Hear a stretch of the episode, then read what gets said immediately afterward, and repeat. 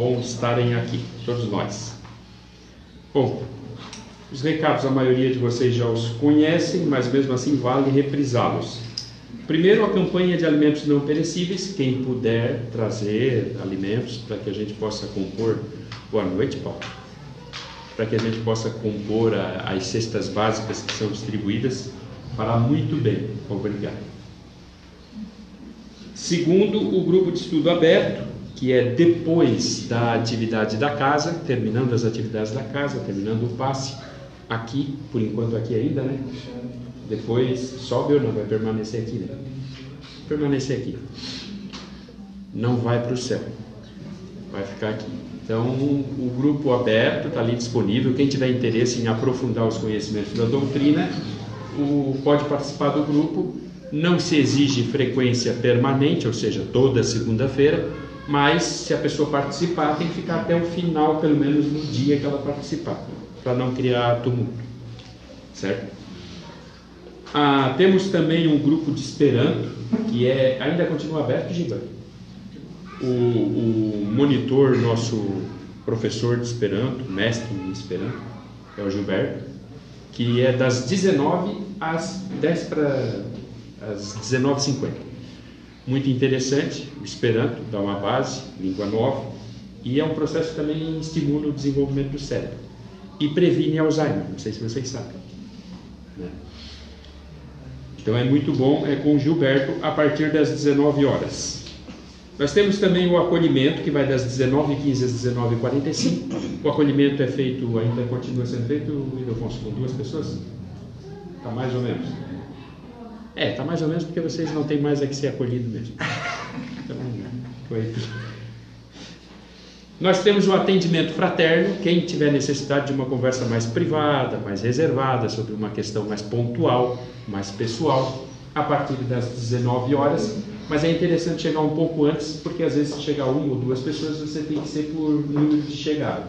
Então, você chegando, você pode participar do atendimento fraterno a partir das 19 horas. Vai até as 20 horas. Tem ainda o grupo de visitação aos idosos, que é no último domingo às 15 horas, saindo daqui. Dos... Não tem mais. Morreram Não tem todos mais. os É porque a gente visita. É, é, e também o pessoal vai visitar, os velhos começam a morrer, eles começam a achar que dá azar. Eles não querem mais participar.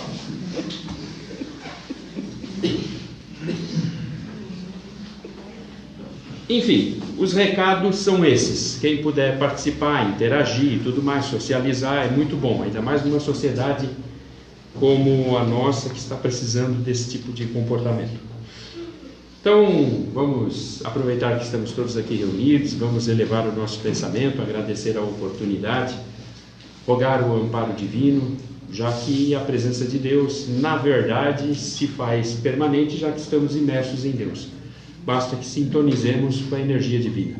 E para isso, um dos melhores elementos para conseguirmos sintonizar com a energia divina, para conseguirmos sintonizar com a energia divina, um dos melhores elementos, um dos melhores procedimentos é a prece.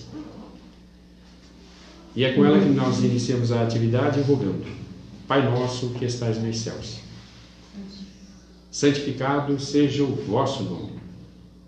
Venha a nós o vosso reino. Seja feita a vossa vontade, na terra como nos céus.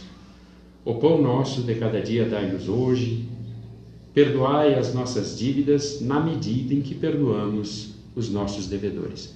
Perdoai as nossas dívidas na medida em que perdoamos os nossos devedores. E não nos deixeis cair em tentação, mas livrai-nos do mal. Em nome de Deus, do Cristo de Deus, da espiritualidade que responde por esta casa, Bezerra de Menezes, mentor da casa, nós iniciamos a atividade pública na noite de hoje.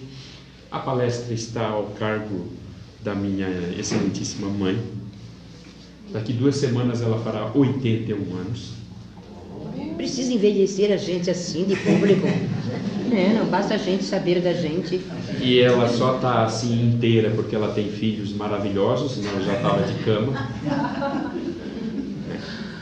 Então ela vai falar hoje sobre A prece. a prece, com a palavra. Obrigada. Prezados irmãos, boa noite a todos. Que Jesus nos ampare, que apesar das brincadeiras, nós queremos dizer aquilo que tem razão de ser, aquilo que tem sentido. Mas nós estamos num planeta que ainda é de provas, de dores e de expiações. Por isso eu leio esse trechinho aqui, de um artigo aqui da revista Reformador, que fala sobre a escravidão. E então eu separei essa, essa frase, meio compridinha. Ainda somos prisioneiros de nós mesmos, encarcerados em nossas celas, não telas, em nossas celas mentais. E ainda somos, a maior parte de nós. O momento está muito bom, um momento de amizade, de compreensão, de relevo, mas no momento seguinte nós podemos nos achar numa situação que nós nos achamos encurralados, nós nos achamos uh, sem resposta para determinada situação, para determinado desencontro da nossa vida ou desencontro da vida de outro. Quando exatamente para nós termos essa capacidade de perdão proveniente de uma compreensão, nós ainda não temos a coragem para tanto. Não é apenas a Francisca, é a humanidade na sua maioridade. Então, nós achamos, nós achamos essa revista Reformador, que é de 1996, a maior parte aqui ainda não era nascida, né? Estava todo mundo lá no mundo espiritual se perguntando: será que eu vou nascer na Grécia? Eu vou nascer lá na Suíça, na Suécia? Eu vou nascer na Inglaterra? Ou eu vou nascer na França? Bah, eu vou ser um grande cidadão. Aí de repente muita gente nasce em Criciúma, nasce em Cocal, nasce em outros lugarzinhos, né? Porque nós estamos numa fase, numa fase de aprendizado, porque de repente estivemos nesses países e aí a gente se sentiu sobranceira, importante, superior, e talvez não tenha é, aproveitado a parte principal do ser humano, que é aquela parte moral, e ainda não é a parte moral. Nós podemos ser moralizados, nós podemos ser muito inteligentes, e, no entanto, nós não estarmos praticando a lei de caridade. É a mais difícil de ser praticada. Nós gostamos de um, nós tratamos então muito bem daquele de quem nós gostamos. Nós temos antipatia por outro, é evidente que nós não vamos oferecer o mesmo tipo de amizade. Claro que não. Mas poderíamos muitas e muitas vezes tratar determinadas pessoas com tanto de, de um respeito que implicasse numa, numa compreensão para com a pessoa, mas muitas vezes nós nos deixamos uh, levar por aquele ato assim menor.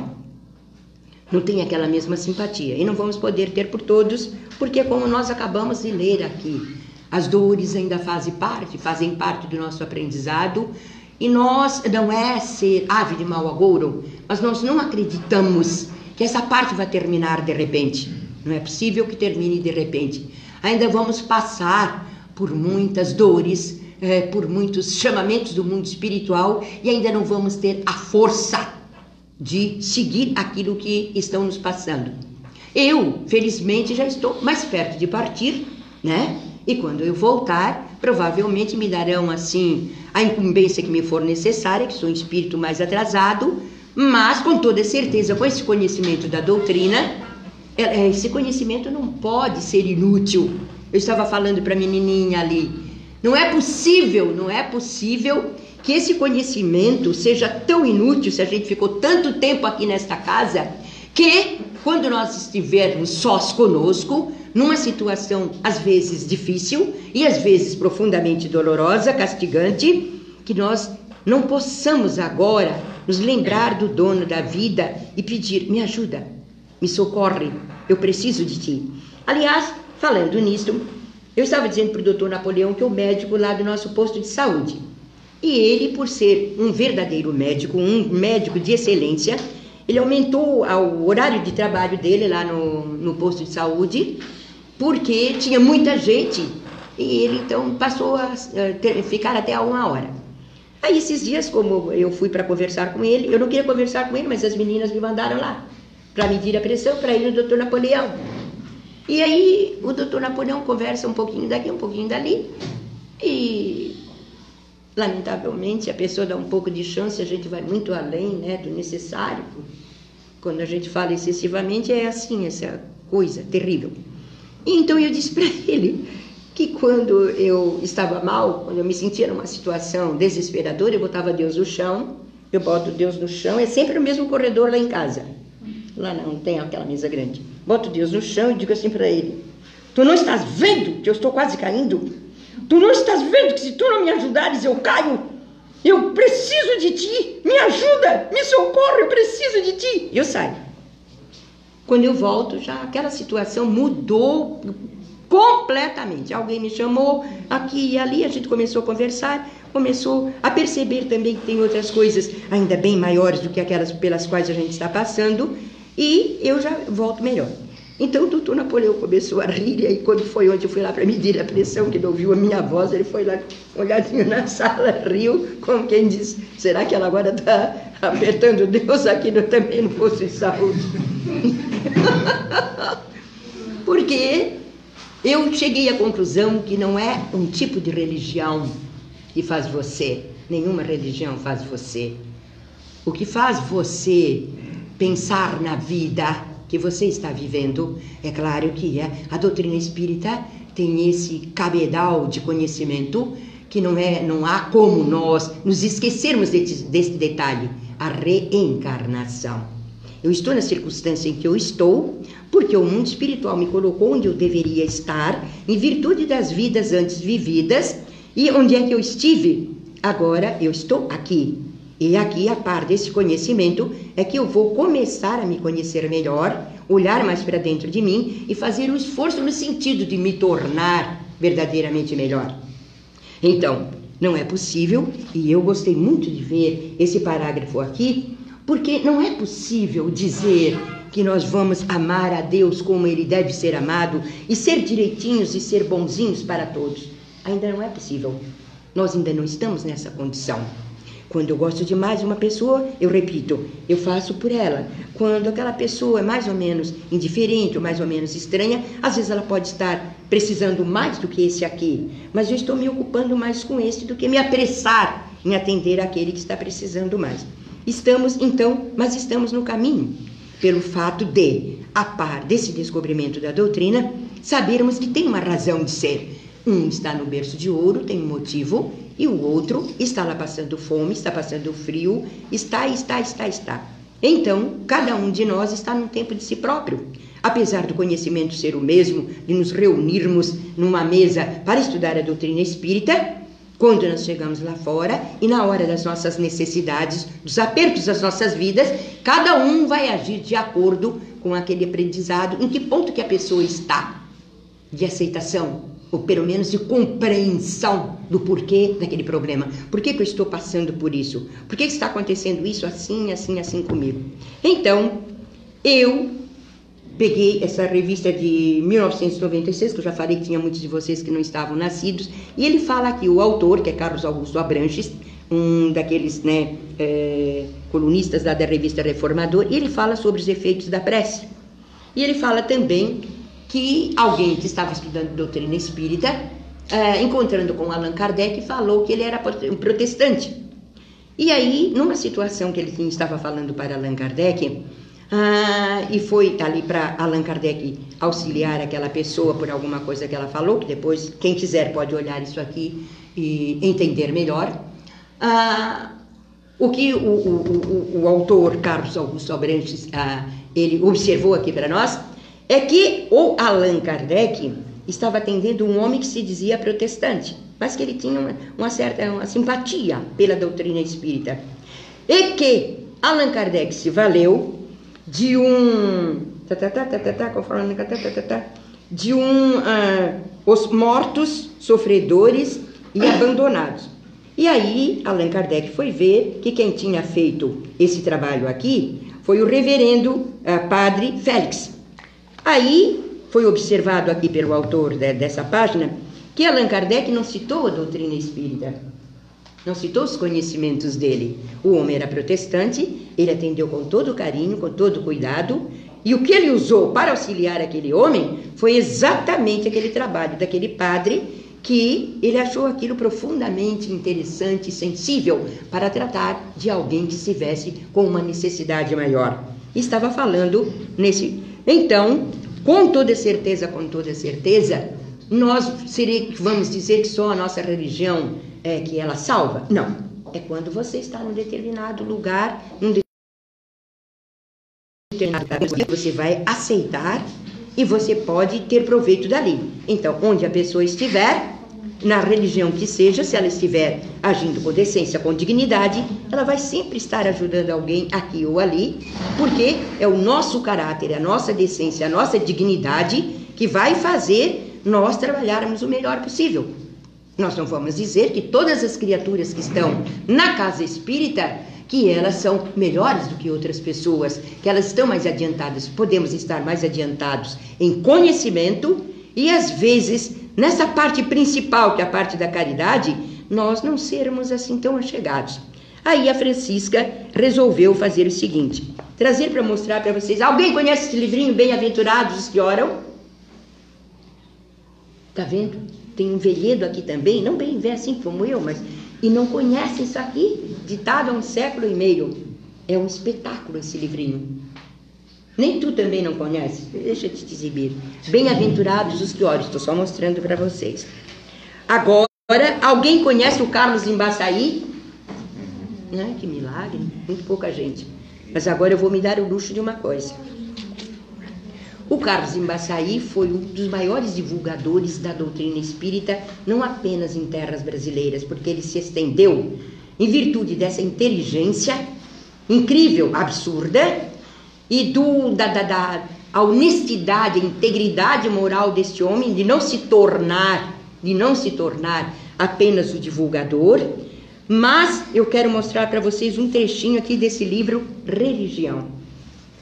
Posso ler assim umas, uns 40 minutos, mais ou menos? Alguns estão assim, mais ou menos, será verdade que ela vai fazer isso? Vira para lá, Valpene, olha para o outro lado. Se a prece não é infalível em todos os atos de nossa vida, visto que não temos a medida, aliás, não é a medida, visto que não temos a medida no pedir, se não cabe a Deus fazer por nós o que a nós nos compete fazer, nem por isso deixa de haver ocasiões em que nada realizamos sem o concurso da oração.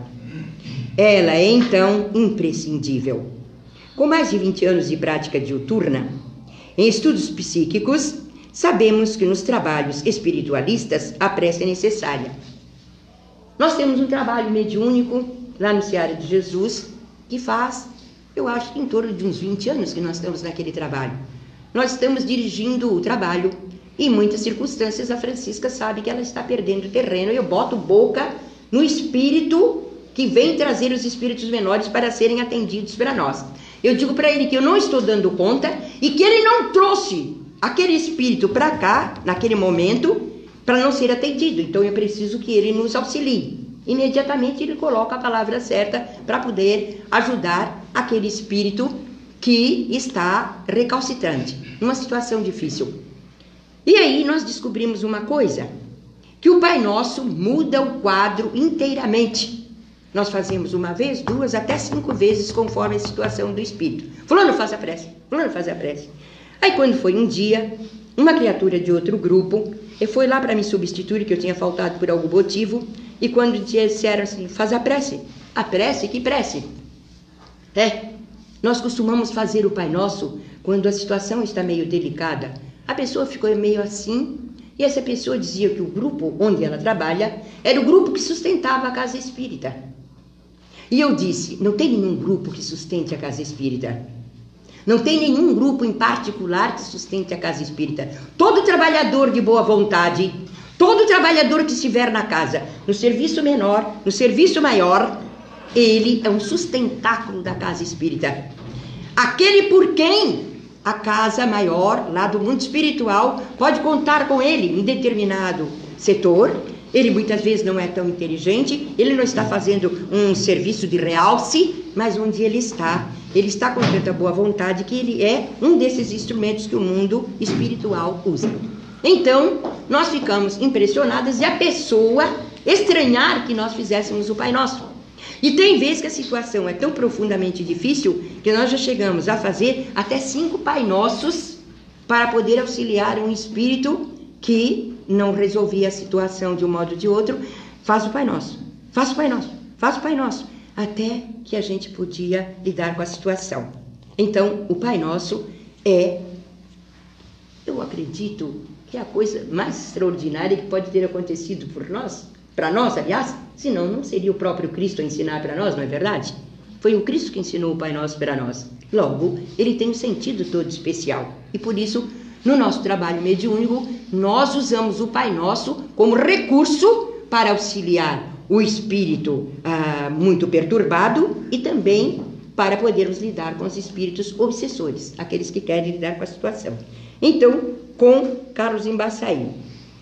Ah, e eles serão ineficientes, determinados trabalhos serão ineficientes em alguns casos especiais, como nos da desobsessão, repito, se não houver o auxílio da prece. E eu metida, porque o livrinho é meu, ele fica brabo, porque eu risco os meus livrinhos, mas eu compro justamente para eu poder riscar, porque se é emprestado eu tenho que respeitar. Aí ele leva o meu livro e me critica. Por que, que ele não compra para ele e não devolve o meu? Tá todo riscadinho, já tá ali prontinho. Então, o, o Carlos Embaçaí disse aqui, eu botei assim, eu que eu diga. Quando um espírito tenazmente obsessor, tenazmente obsessor, se assenhoreia do paciente, faríamos muito mal se só em nós confiássemos para a sua expulsão ou para a cura do enfermo. Seria pouco para tal a nossa tíbia energia e o nosso fraco preparo moral. Ah, Carlos Embaçaí, por isso tu estás onde estás. Poderíamos referir inúmeros casos em que diretores, médiums e passistas faliram por acreditarem muito na força própria. Por isso eu estou lendo isso aqui que é para todos nós. Porque tantas vezes a pessoa pode achar-se, né, na capacidade total de resolver aquele problema, mas é o mundo espiritual que decide. E se eu não tiver a humildade de pedir para o mundo espiritual para me ajudar, muitas vezes, então, o doente que está ali diante de mim não é atendido, porque eu não tinha capacidade para auxiliá-lo. Basta referir um que sucedeu conosco. Há dele várias testemunhas. Numa sessão, aliás, teórica, teórica, falávamos sobre pontos evangélicos quando uma jovem presente toma o aspecto de louca furiosa e quer rasgar-se. Depois investe contra os assistentes. Houve pânico que aumentou quando a vimos querer atirar-se de uma janela. Posso continuar? Hã? Uns asseguraram, outros lhe davam passes, outros traziam-lhes coisas para cheirar, cada qual alvitrava o meio, todos inteiramente inúteis, todos lamentavelmente anódinos, quer dizer, sem nenhum valor. Fizemos que se retirassem os curiosos e nós, cercado de um grupo de médiums, procuramos dar passes na possessa. Estes pareceram com o privilégio de enfurecê-la ainda mais. Ela se lançava a nós, dizendo-nos os maiores impropérios, arranhava-nos, rasgava-nos as roupas, esbofeteava-nos. Já estávamos exaustos. Os amigos entreolhavam-se pasmos, desanimados. Era preciso chamar assistência, mas seria o escândalo. Isso é o Carlos Embaçaí, essa coisa extraordinária que nos diz. Que coisa interessante, né? As lágrimas vieram-nos aos olhos. Compreendemos então a extensão imensa de nossa fraqueza e apelamos para o Pai e oramos. E orávamos e chorávamos porque negar a nossa fragilidade, éramos o responsável pela reunião. Chorávamos e orávamos. E quando o portador já ia descer as escadas em busca do telefone, diz a moça com voz mudada, com timbre másculo: Haha! Puderam mais do que eu desta vez. E acalmou. E acordou. E perguntou-nos, sorridente, ingênua, ignorante de tudo que se passara: Que foi? Que houve? Estava curada. Estava curada pela prece. Pela prece, uma prece naturalmente com sentimentos, tanto é que ele dizia que orava e chorava. São fatos. A prece remédio heróico não foi feita para que dela nos estejamos servindo em todas as futilidades da vida. Podem passar sem ela os ricos, os sãos, os fortes, os poderosos, os guerreiros.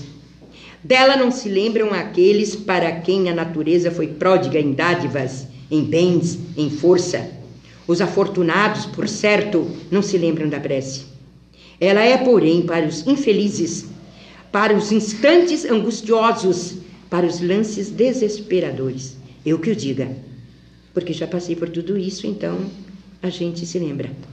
Não neguemos esta gota de orvalho aos sedentos de justiça. No oceano tempestuoso da vida é a salvação do náufrago. Misericórdia. Abandonada de tudo e abandonada de todos, que seria da criatura se lhe não restasse o consolo de volver os olhos ao céu, se não lhe restasse a esperança de que existe lá um protetor que não a desampara em seu infortúnio. Eu que o digo, eu boto aqui, eu escrevo, né? Essa é a minha parte. E aqui paramos. Este capítulo é para os que sofrem, é para aqueles que, do mundo, só conhecem os apúlios, as estradas marginadas de cardos, o solo calcinado pelos ardores de uma atmosfera adusta, a alma varada por dores acerbas sobre a fronte, a sombra da ingratidão e dos desenganos. Que a eles, como a nós, fica um lenitivo, o de confiar no Pai, o de apelar para o Pai, quando a abundância das lágrimas já não nos deixarem ver o mundo como veem aqueles que não necessitam dos socorros da divina providência. E aí a Francisca ainda acrescentou: o livrinho é meu. Não só para pedir no momento de desespero, mas para agradecer ao receber o auxílio tão desesperadamente pedido. E eu que o diga novamente, porque já passei por tudo isto. Então, a prece tem esse poder e onde quer que nós nos deparemos com uma revista reformador, aonde quer, e eu devo ter em torno de umas 300 revistas, acho que eu já contei aqui, que lá no Seara de Jesus, eh, quando o Seara de Jesus era assim menos assim rico, meio pobrinho, tinha um balcãozinho assim, e eles enfileiravam a revista Reformador, as revistas antigas. Aí a Francisca foi para a porta assim, deu uma olhada, e ninguém, as pessoas faziam assim, como ninguém deu importância, eu fui lá, roubei tudo, levei para casa.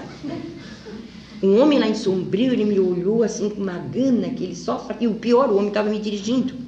Ele era o presidente da casa, estava me dirigindo. Eu disse, mas ninguém estava lendo, ninguém estava dando valor. Vocês não sabem o patrimônio que eu tenho lá em casa. Coisas antiquíssimas, antiquíssimas, que a maioria de vocês aqui ainda não estava aqui no plano terreno. Levei para casa. É uma coisa extraordinária você pegar aquelas antiguidades, ou antiguidades, conforme alguns queiram dizer, e você ir tomando conhecimento de coisa que a gente não tinha a mais mínima noção, a mais mínima noção. Então, nessa questão de prece, é evidente, é evidente que a revista Reformador, ela tem esse cuidado todo especial. Até que horas eu posso falar? Está na hora de terminar? Não, não, não pode. Olha, ele, ele, ele ficou no meio do caminho. Não se destinou, está na hora de terminar. Vocês estão já cansados? Não. E poucas cabeças que fizeram assim que não. Estou com uma pena de mim. Então, a gente vai tomando um conhecimento maior da doutrina quando a gente não apenas está num grupo de estudos e não apenas estuda lá e depois de lá, de um modo geral, porque a maior parte das pessoas trabalha fora então, tem muito pouco tempo e talvez não se ocupe tanto. Mas quando a gente pode, no caso, uh, se abancar lá dentro de casa, eu tenho tanta revista, eu devo ter em torno do tempo que eu assinei, que eu fui, aqui era assinatura, eu assinei durante uns 12 anos. Depois eu parei porque eu pude pegar lá no Sara de Jesus, né? E outra coisa, eu não tinha nem pagar assinatura nem nada, eu levava e eu ia usufruindo daquilo tudo, assim de graça ela me olha com ar de crítica, mas você não imagina quanto eu aproveitei de tudo isso. Você não tem noção de quanto eu aproveitei. Então, a gente vai tendo uma noção diferenciada. Respeita-se todas, a todas, a todas as outras religiões. Sempre tem gente boa aqui, ali e ali.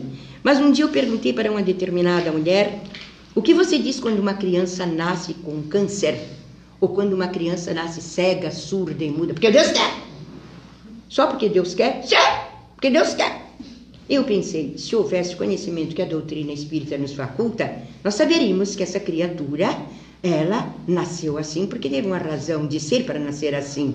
E por que, que o outro nasce em berço de ouro? Por que, que um é inteligentíssimo e por que, que o outro então é um débil mental?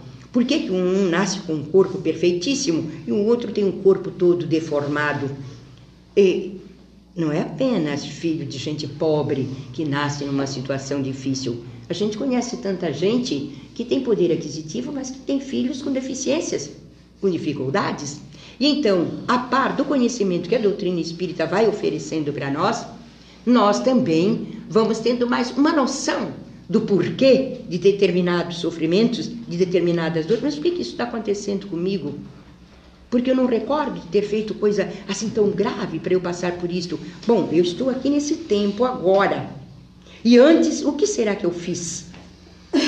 Que caminhos que eu já trilhei, por onde que eu já andei, aonde, aonde, aonde, aonde que eu já estive, e que foi tudo esquecido para que eu pudesse tirar algum proveito dessa encarnação que eu estou vivendo agora.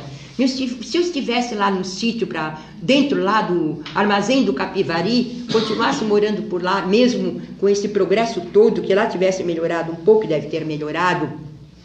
Então, e se a gente não chegasse até esse tanto do conhecimento que a gente chegou, é possível que a gente estivesse um tanto mais atrasada, mas a par da possibilidade que o próprio mundo espiritual vai dando para você, que você não chega aqui nem ali por acaso, não existe acaso nas leis divinas.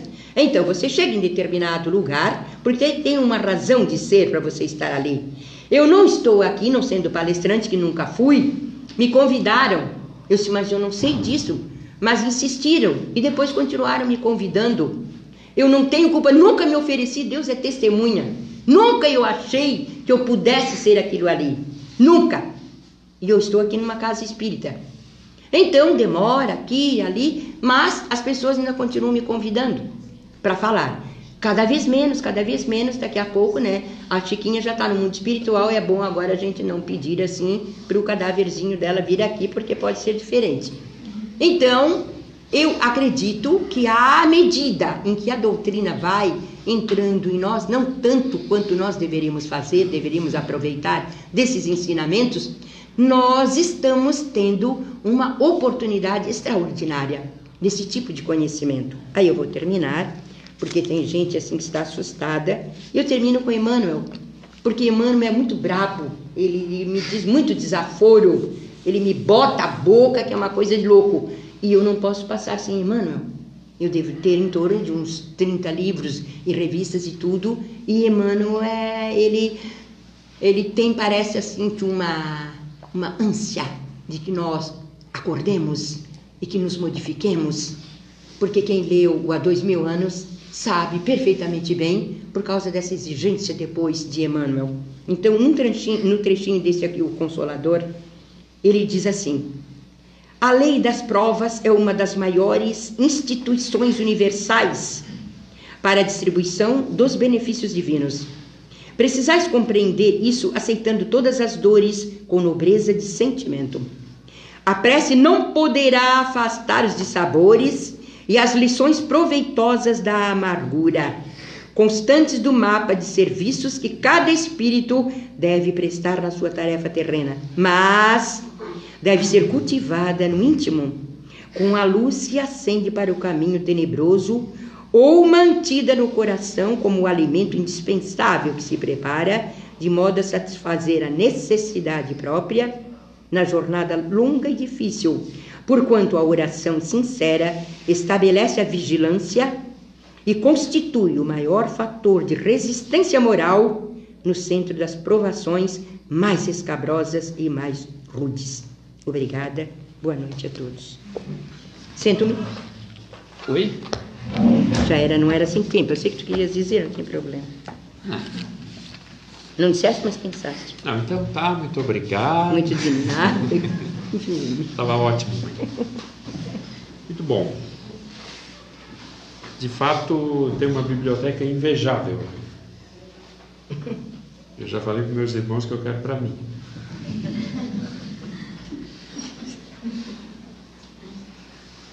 Porque o cara vai antes, aí depois fica fazendo onda.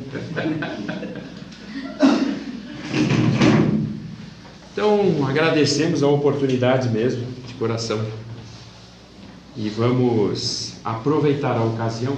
Pessoal, o lance da prece é o seguinte, tá? Vocês prestaram bastante atenção no que o Embaçaí falou, né? A vida é pau no lombo. Com certeza. A vida não é para amadores.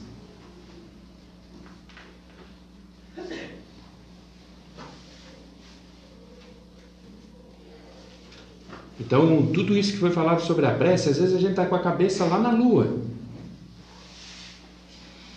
Mas a hora que a alma rasga, aí você vai dimensionar o significado dessa palavrinha curta, prece. Então, pode fazer à vontade, até aprender, que vai ser muito útil. Agora sim, vamos aproveitar e fazer uma prece, não apenas por nós, mas por todos aqueles que de uma forma ou de outra às vezes estão sem condições até condições emocionais, condições espirituais, condições físicas de fazer prece. Tem gente que a dor está doendo tanto, seja fisicamente falando, em hospitais, por fome, por necessidades várias.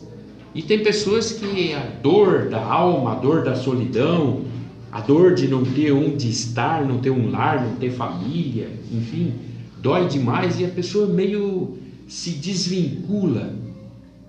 A alma se desvincula, se desliga, cria uma disrupção.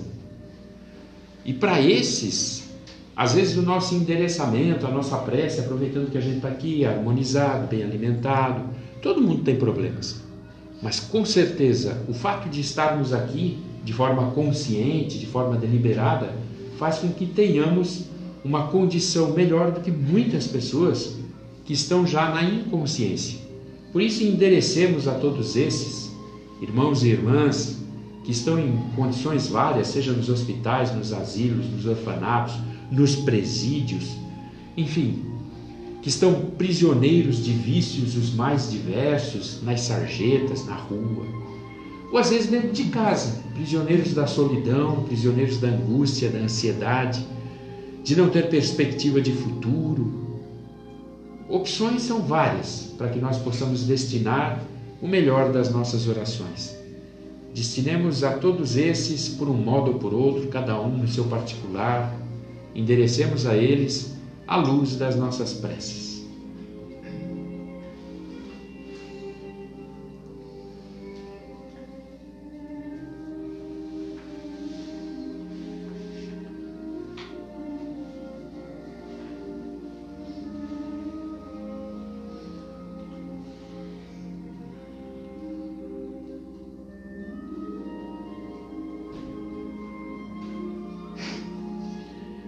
Agora nós gostaríamos que você fizesse um outro exercício. Que você agora mentalizasse qualquer pessoa que viesse à tua mente, seja um ente querido, seja um desafeto, ou às vezes até uma pessoa que você só viu passando e por alguma razão ela te vem à mente agora. A ela, a essa pessoa, enderece a sua prece.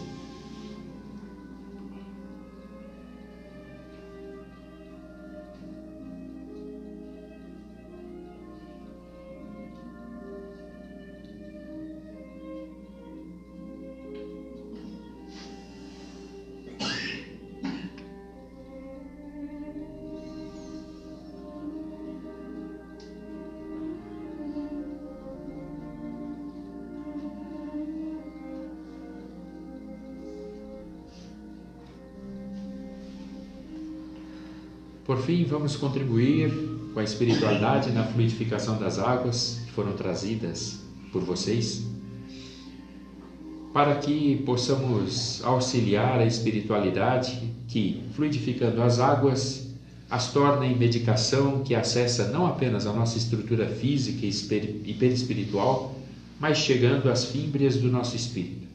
Por isso, mantendo a harmonia e a organização espiritual, contribuamos com a espiritualidade na fluidificação das águas.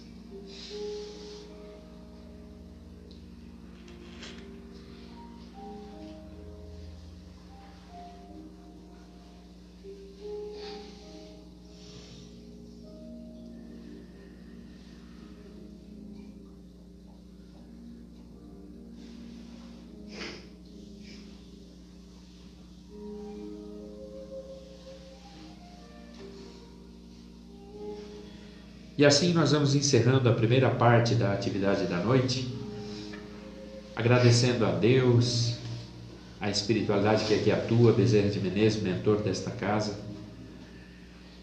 E encerramos com a prece. Pai nosso que estás nos céus, santificado seja o vosso nome. Venha a nós o vosso reino. Seja feita a vossa vontade, na terra como nos céus. O pão nosso de cada dia dai-nos hoje. Perdoai as nossas dívidas na medida em que perdoamos os que nos devem. Perdoai as nossas dívidas na medida em que perdoamos os nossos devedores. E não nos deixeis cair em tentação, mas livrai-nos do mal. Em nome de Deus, do Cristo de Deus, da espiritualidade que aqui atua, nós encerramos a atividade na noite de hoje. Agora tem o passe. Aproveita. Um abraço, felicidades, boa semana.